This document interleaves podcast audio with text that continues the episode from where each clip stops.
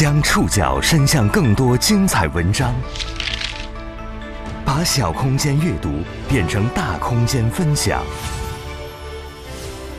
宋宇选读，讲述现实世界里的真实故事，把小空间阅读变成大空间分享。欢迎各位收听宋宇选读。凭借高调卖菜重回舆论视野的趣店 CEO 罗敏，因校园贷鼻祖的原罪，在七月下旬。引发全网声讨。与此同时，曾经在舆论场内沸反盈天的校园贷风波也重新回归大众视野。这两天呢，公众号深然采访到了一些曾经陷入校园贷并艰难求上岸的年轻人，他们的故事对迷恋超前消费的年轻群体可能有一定的借鉴意义。八九年前，校园贷平台进入各地大学进行地毯式推广，在“花明天的钱圆今天的梦”等类似口号的宣传下，经历少、阅历浅的大学生们一步步被超前消费诱导。缺乏风险把控意识的部分大学生，不知不觉间借下了超出自己偿还能力的金额，并酿成一系列校园悲剧。尽管从2016年开始，相关部门接连出手整治校园贷。曾经的混乱与疯狂已有所收敛，但直到今天，那批大学生中依然有不少人仍然被校园贷所困。宋宇选读，今天和您一起认识毕业数年依然没能摆脱校园贷影响的普通人们。趣店 CEO 罗敏因校园贷鼻祖的原罪，在二零二二年七月底被频繁骂上社交媒体的热搜榜。罗敏的黑红也让很多曾经深陷校园贷的昔日大学生们回忆起了他们和校园贷深度捆绑的日子。他们当中有人因为一个 iPad 开始借贷，一步步慢慢掉进深渊；还有人大学毕业已经三年了，曾经的贷款依然没有还清；更有人为了还清贷款，寻找各种赚钱的方式，甚至试药赚钱。还有人毕业之后好不容易还清了校园贷，又开始了新一轮的借贷。有人即便已经还清贷款了，却因为信息泄露被催债的人不断骚扰。尽管从2016年起，混乱疯狂的校园贷已经被相关部门接连出手整治了，但曾经被校园贷深刻影响的他们，依然被改变了很多东西。这些年轻人往往一开始都觉得自己借款的金额不大。在可控范围之内，最后还是免不了因为还款金额超出了可承受范围，进而影响正常的生活。他们也后悔，为了一时虚荣而过度消费，人生非常珍贵的几年都用来了还债，但又不得不为了上岸，想尽各种各样的办法，甚至上岸之后也没有办法完全摆脱校园贷的影响。今天，我们就要来认识这样几位年轻人。因为可以理解的原因，在今天节目当中出现的所有当事人使用的都是化名。我们认识的第一位是一位女性，她叫嘟嘟，二十五岁，目前在事业单位工作，曾经就读于某985大学。嘟嘟入学的二零一五年，正是校园贷风生水起的年份，当时很多平台都会找大学生，甚至学生会主席去做推广。嘟嘟记得。那会儿在他们学校，校园贷平台的信息是无处不在，甚至教室课桌上都贴着网贷平台的小广告。年轻的女孩没忍住好奇心，就下载了软件。刚开始呢，只借了几百块，利息很高，在百分之三十六左右。但因为分期下来，似乎每个月也还的不多，嘟嘟就没多想。大二的时候，他还和朋友投资开了个奶茶店。启动资金也是通过校园贷平台借的，就这样不知不觉间，他借的越来越多，要还的钱也越来越多。短短一年，到大三的时候，每个月要还贷的金额就超出了这个年轻女孩的承受范围。她当时一个月的生活费是两千块，但一个月光校园贷就得还三千块钱左右。在父母亲朋眼中，嘟嘟从小一直是个乖乖女。为了不让父母担心，也为了不破坏自己在父母心中的形象，他一直没敢让父母知道自己借了校园贷，身边的朋友也都不知道。还款，他说一直是自己一个人默默想办法，而且为了保密，从来不敢逾期还款。大三那段时间，为了还贷，嘟嘟经常失眠，每天都在想着该怎么赚钱还钱，一直在找各种赚钱的兼职，甚至还从贴吧里找到了试药的兼职，试药半个月，赚了九千块。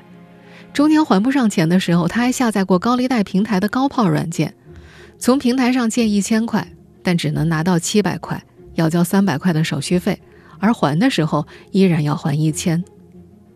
嘟嘟说，大三、大四那两年，他基本都是以贷养贷过来的。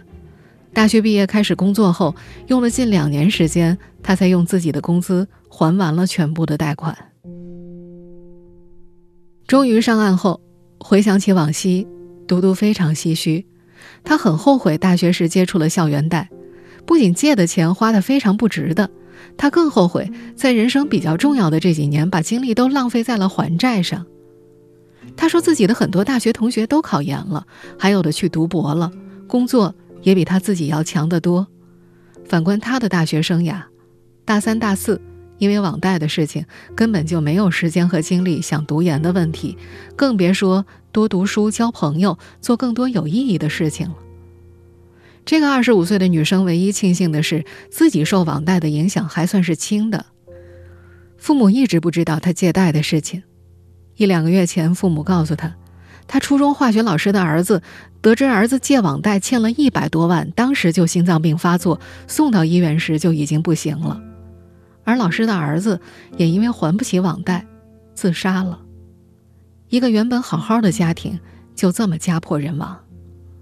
作为一个曾经深陷的上岸者，回看自己的经历，这个女生觉得，学生贷款的审批一定要严之又严。他说：“经过多年应试教育的大学生，可能很难在短期内建立成熟的金钱观和消费观。虽然十八岁就已经是成年人了，但人的心智不是说成年就成年的。大学也正是一个人从学校到社会的缓冲期，这时候的他们更应该树立正确的消费观。”二十五岁的985大学毕业生嘟嘟，用了三四年的时间，才从网贷的深渊里慢慢爬出来。二十七岁的互联网从业者远山，则遭遇了更大的麻烦，因为逾期，他的个人信息被校园贷泄露了，不仅他自己、家人和同事都因此遭到骚扰威胁。宋宇选读继续播出：毕业数年，依然没能摆脱校园贷影响的普通人们。二十七岁的远山接触校园贷也是在大二的时候，他记得有次在食堂吃饭，碰到了校园贷的推销人员，对方请他帮忙注册一下，返了一百块，想着似乎不费什么劲儿就有一百块拿，这个男生就照做了。注册需要实名认证，还需要手持身份证拍照上传，还需要人脸识别配合做一些验证动作，他通通都一一照办。注册之后需要贷一笔款再还掉。他贷了五百块，当时就还了。远山记得，当时推销校园贷的人还问他，注册的这张银行卡用不用？要是不用，愿意的话可以卖给他们三千块钱。远山觉得有风险，没卖。大概过了一个学期，他的手机屏幕坏了，有点钱不够。他不想事事找家里要钱，于是就从之前的校园贷平台上借了两千块，分三期还，利息。大概有五六百块钱。最后一期还的时候，手里的钱不够，他没有及时还上。没想到很快就收到了短信和电话骚扰等威胁恐吓，让他必须当天就要还。下午不还，就要给他通讯录里的联系人打电话，还要上门找他。男生有些害怕，就告诉了家里人，拿了钱还上了。可没想到更大的麻烦还在后面。大学毕业之后。远山用的手机号已经不是大学时期的那个了。有段时间，他突然收到了很多短信和电话，电话那头的人说：“你借了某金融机构两万多块钱，赶紧还，否则影响征信，还影响子女上学。”男生一再强调自己没有借过，但对方还是换着人持续给他发短信、打电话。对方能够报出他的详细信息，包括身份证上的所有信息，还有他名下的所有电话号码。远山父母用的宽带也是用那个旧手机号办的，相关信息对方也知道的一清二楚。因为自己没借过，远山选择了置之不理。可更严重的事情很快发生了，催债的人打电话给远山的父母，表示你们的儿子欠了贷款。对方甚至还打到了他的公司前台以及他的四五个同事那儿。这件事前后大概持续了一个多月。那段时间，他的家人、同学、同事都联系他，让他尽快解决掉这件事情。最后实在没办法，他通过报警才制止了对方。有了这么一段经历，这个年轻男生对所有提前消费形式都心生警惕。他把支付宝花呗和借呗都关了。有人给他推荐信用卡，他也一概不用。他现在最担心的就是校园贷给他留下的信息安全问题。他担心对方有自己那么全的信息，当时注册时填写的资料还是手写填写的，等于自己的笔记那些平台也有。万一有一天有人拿他的信息去借贷、去做抵押，或者做什么其他违法的事情，后果真的很难设想。这段自己和家人以及朋友、同事被莫名骚扰的经历，也让这个二十七岁的男子对所有网络贷款都心生抵触。他觉得网贷就不应该存在。因为在没有任何资产做抵押的情况之下借贷，宣称分期还款压力小，会让年轻人觉得钱来的太容易了。更何况，网贷是件很容易让人上瘾的事情，最后还不上，既消耗个人信任，还危害社会。他也痛恨那些网贷公司们，他觉得，网贷把钱借给用户，收取高额利息，最后钱还是回到了资本家的口袋里，等于就是空手套白狼。二十七岁的互联网从业者远山因校园贷平台泄露他的个人信息，惹来了一堆麻烦。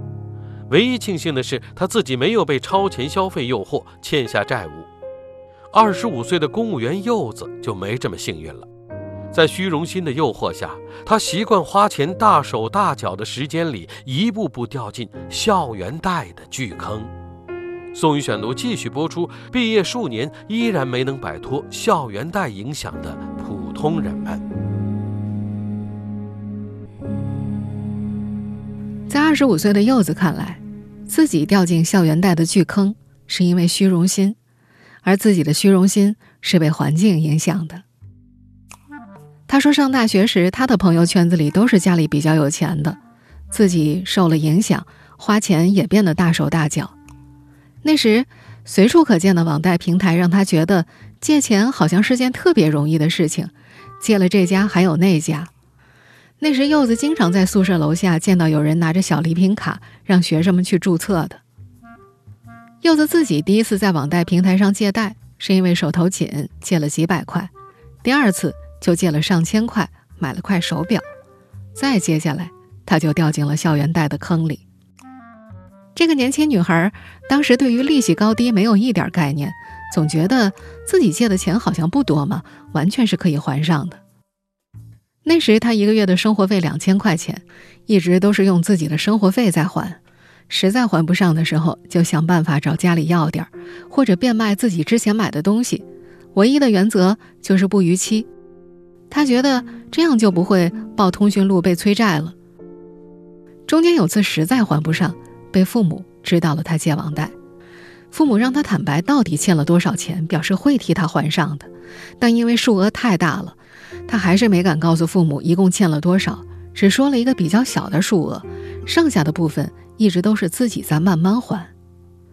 柚子说，自己大学的后半段一直在以贷养贷，他把花呗、借呗、分期乐所有能够借钱的平台都开通了，有的平台是利滚利。只要过了免息期，每天都会涨利息。一直到二零一九年大学毕业，找到了工作，用工资还贷款，他的欠款金额才开始慢慢缩小。借贷这么些年，柚子已经记不清楚自己到底借了多少本金了，只是大概知道，光自己还的加起来大概得有十多万了。他说自己今年已经还清七万了，目前还有一万花呗、分期乐一万，信用卡还有两万要还。他目前的计划是，先还清利息高的，再慢慢还利息低的。他觉得是疫情影响了自己赚钱的节奏，要不然呢，现在可能就已经还清了。经过这件事，柚子觉得自己已经快速成长了。他得到的经验教训是，一个人会在很大程度上受身边人的影响。交朋友还是要交一些比较务实的朋友，要离虚荣的同学朋友远一点。他认为自己已经懂得要理性消费的道理了，要做好规划，多做有意义的事情，让精神世界充实起来，这样就不会觉得只有买买买才快乐了。他还说，现在自己已经很少乱花钱了，花钱都花在刀刃上，都是为了提升自己、取悦自己，而不是白白的糟蹋钱。对于大学生贷款，依然在各种贷款中以贷养贷的柚子感情很复杂。他觉得，有时候贷款确实会帮助人渡过难关，但是他也承认，学生贷款的审核必须要严格。和柚子一样，二十九岁的国企员工洛松也认为，自己掉进校园贷的巨坑是因为消费观念不成熟。校园贷对他的影响是那么的深刻。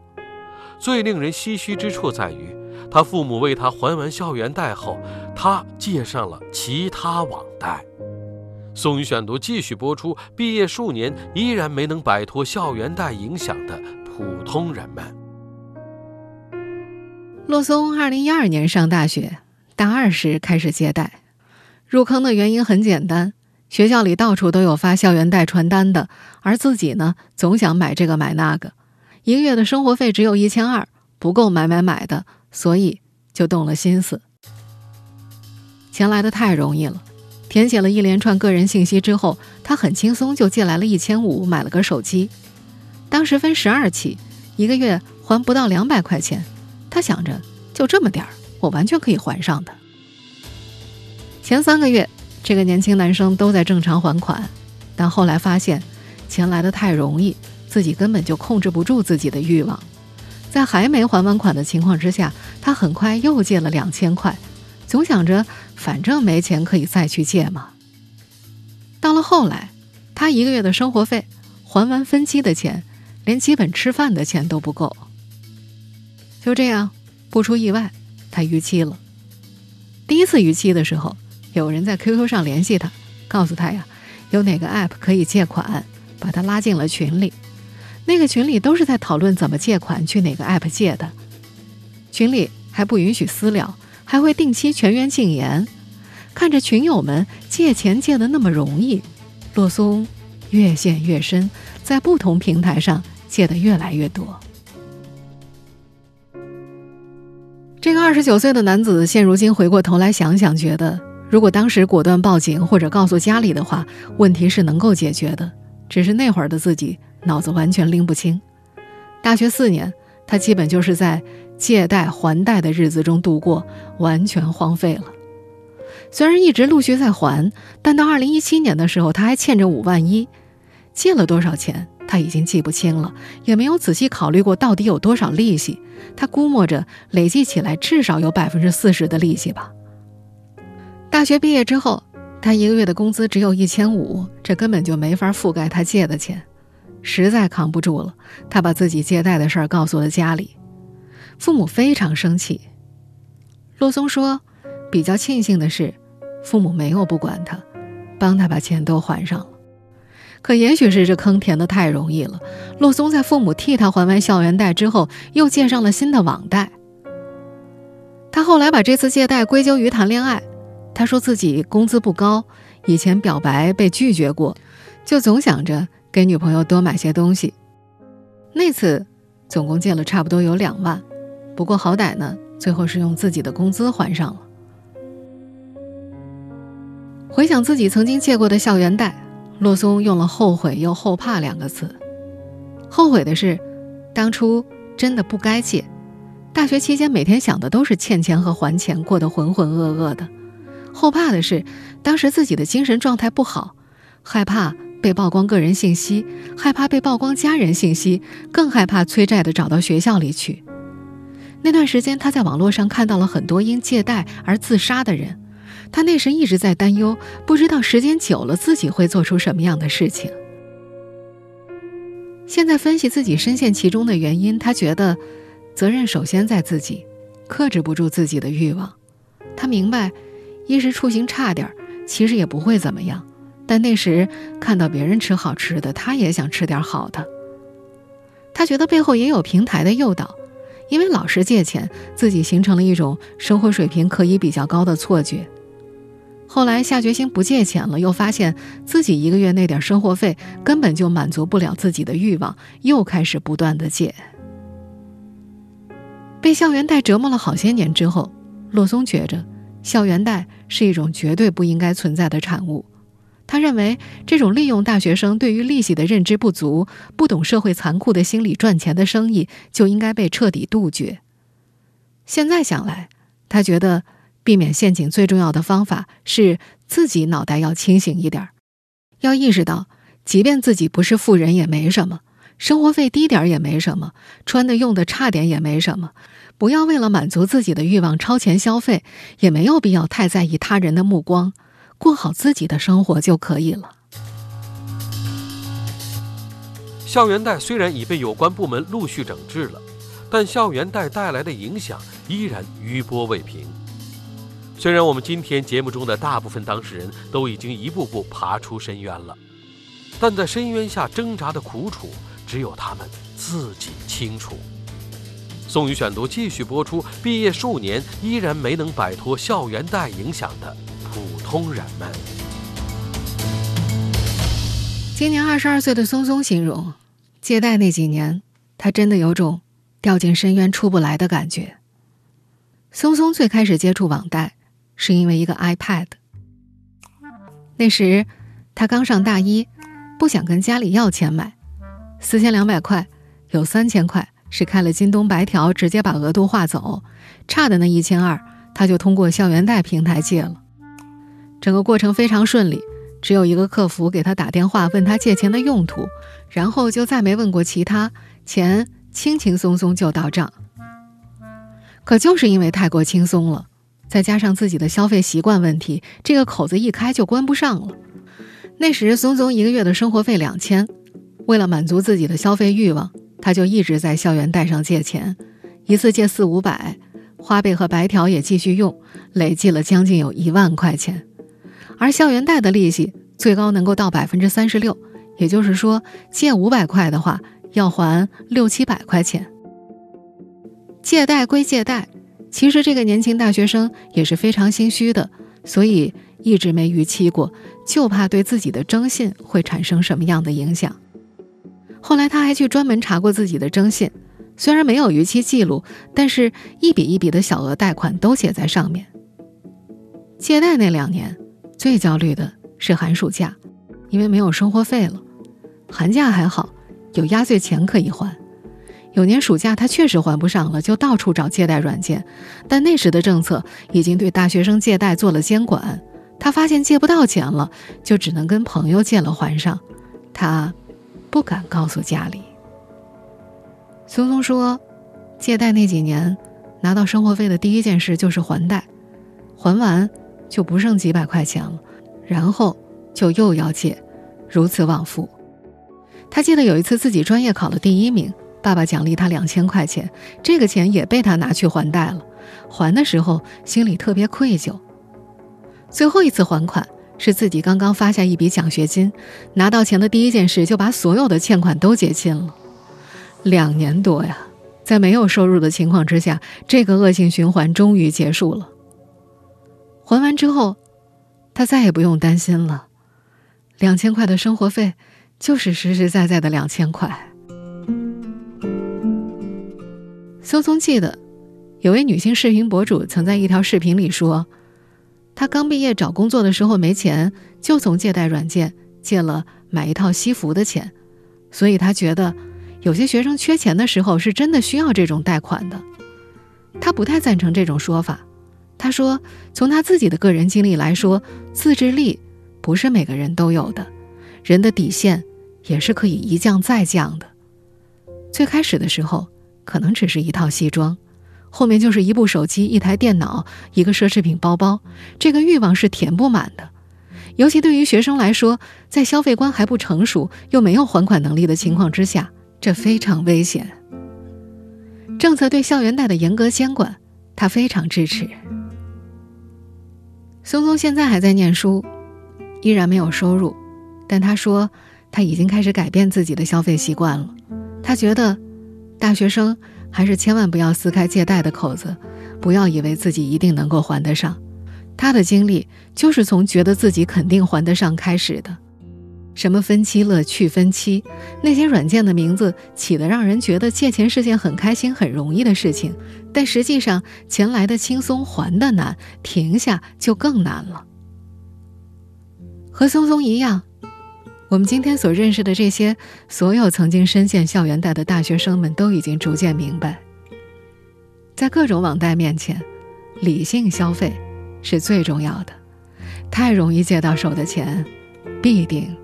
是有代价的。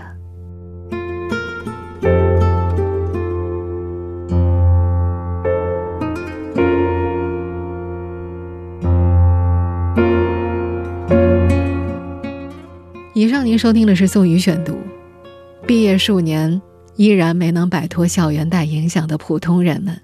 本期节目节选自深然。